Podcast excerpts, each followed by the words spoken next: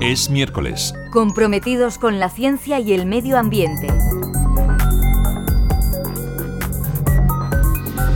El pasado 8 de enero se cumplieron 200 años del nacimiento de Alfred Russel Wallace, naturalista, explorador, geógrafo, antropólogo y biólogo británico, que ha pasado a la historia de la ciencia por haber propuesto una teoría de la evolución a través de la selección natural independientemente de, la de Charles Darwin, lo que motivó que, que este pues, publicara su propia teoría.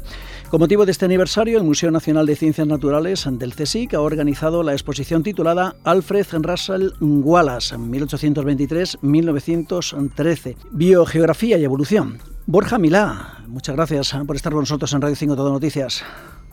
¿Qué tal? Encantado, encantado de estar con vosotros. Borja Milá es investigador del Departamento de Biodiversidad y Biología Evolutiva del Museo Nacional de Ciencias Naturales y junto a Soraya Peña es comisario de esta exposición.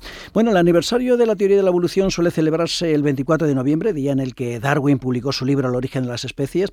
Sin embargo, no es tan conocido que un año antes, el 1 de julio de 1858, se presentó en la Sociedad Lineana de Londres el resumen de una teoría de la selección natural cuyos autores fueron Darwin y Wallace, en la que explicaban esa evolución de las especies. Sin embargo, en el imaginario colectivo, pues ha quedado que el padre de la teoría de la evolución fue Darwin. El pobre Wallace ha quedado ahí marginado. Es verdad, se ha quedado un poco marginado. Eh, y tiene, tiene razón de ser. Digamos que la eh, eh, Wallace compartía con Darwin pues la, la brillantez para dar con, con, una idea tan, tan creativa como es la, la evolución por selección natural a la que llegó, eh, por cierto, pues eh, a partir de datos muy distintos. Darwin se basó mucho en, la evidencia que, veía en la domesticación de animales eh, a, su alrededor en, Inglaterra, aparte, también en su viaje del Beagle. en cambio, la, la, Wallace llega a la misma idea, pero a través de datos de, biogeografía, de sus viajes por Amazonía y por el archipiélago malayo. Y la, la idea eh, eh, original de, evolución por selección natural es muy similar. De hecho, Darwin, pues obviamente se pegó un gran susto cuando recibió esa carta de, de Wallace en ese episodio tan famoso. Recibió el manuscrito, el famoso manuscrito de Ternate, donde eh, Wallace describía en, un, en, un, en un artículo muy breve pues las ideas que Darwin había estado eh, eh, ya elaborando durante los últimos 20 años. Em, eh, la razón por la que es menos conocido, ¿no? Por la que por la que Darwin ha tenido una predominancia, eh, si queréis entramos en detalle. Sí, sí, sí.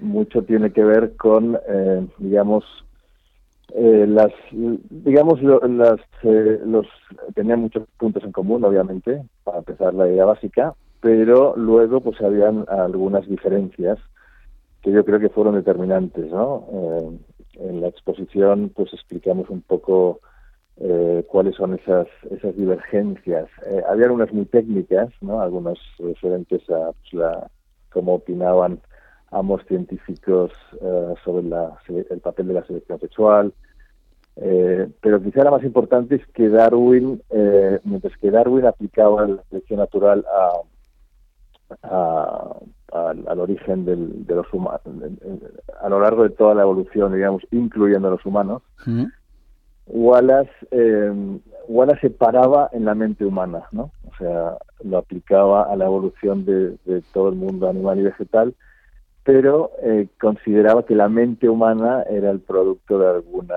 inteligencia superior. Y eso lo alejó un poco de la comunidad científica, ¿no?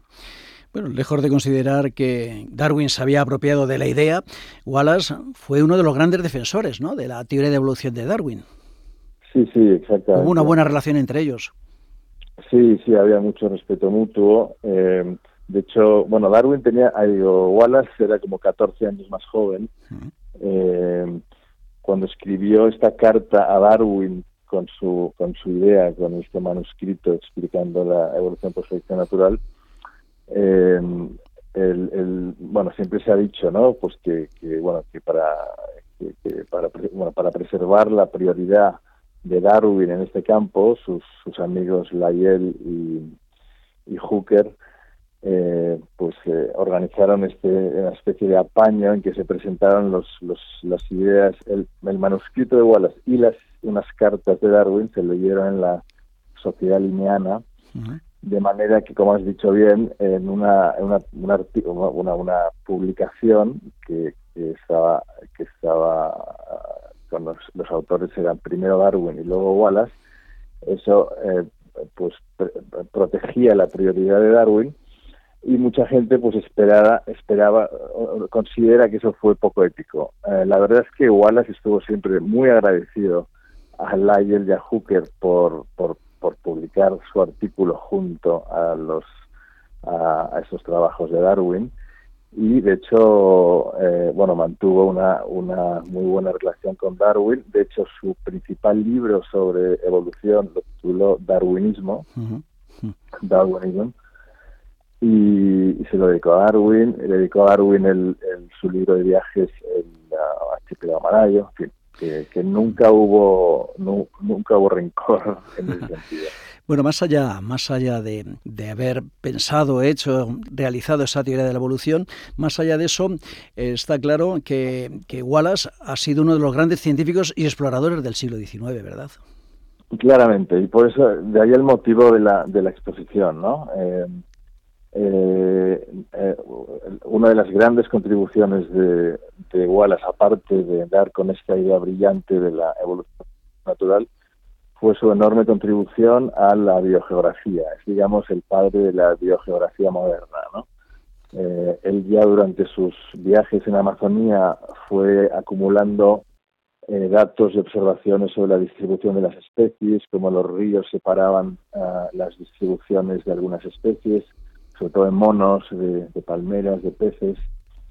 Eh, y, luego es ya en el archipiélago malayo, eh, donde además eh, estas reúne todas estas, estas observaciones biogeográficas son las que le, le, le, inspiran para dar con la idea de selección natural. ¿no? Él veía que había pues, grupos de especies próximamente relacionadas que estaban situadas próximamente en el espacio y en el tiempo, y de ahí eh, ese es el, artículo de Sarawak, que es un, artículo muy, importante, un par de años antes del, del artículo de Ternate, donde, donde él se da cuenta que la distribución de las especies sugieren que haya, que haya un ancestro común de, de un determinado grupo de especies. ¿no? Tiene que haber un proceso evolutivo que haga que las especies que vemos actualmente desciendan de un ancestro común. Eso también fue una observación muy brillante eh, que plasmó en esa ley de Sarawak que, explicamos también en la exposición. Bueno, pues eh, la biografía y la obra de Alfred Russell Wallace se puede visitar en esta exposición en el Museo Nacional de Ciencias Naturales del CSIC en Madrid. ¿Hasta cuándo se puede visitar? Pues hasta el 1 de septiembre de, de este año, del 24. Me imagino que habrá también otras actividades paralelas. Sí, eh, bueno, hay actividades, eh, el, equipo de educadores del museo eh, pues tienen varias actividades relacionadas para, transmitir a, niños y familias pues lo que era la contribución de Wallace y también tendremos una serie de, conferencias a lo largo del de la primavera. Estamos todavía preparando. Sí. Bueno, pues Borja Milá, investigador del Museo Nacional de Ciencias Naturales, eh, comisario de esta exposición sobre Alfred Russell Wallace en el bicentenario de su nacimiento. Muchísimas gracias eh, por haber compartido estos minutos con nosotros y con nuestros oyentes. Gracias a vosotros. Hasta la próxima. Bueno, nosotros volveremos el próximo miércoles a las once y cuarto de la mañana. Manuel Seara Valero, Radio 5, Todo Noticias.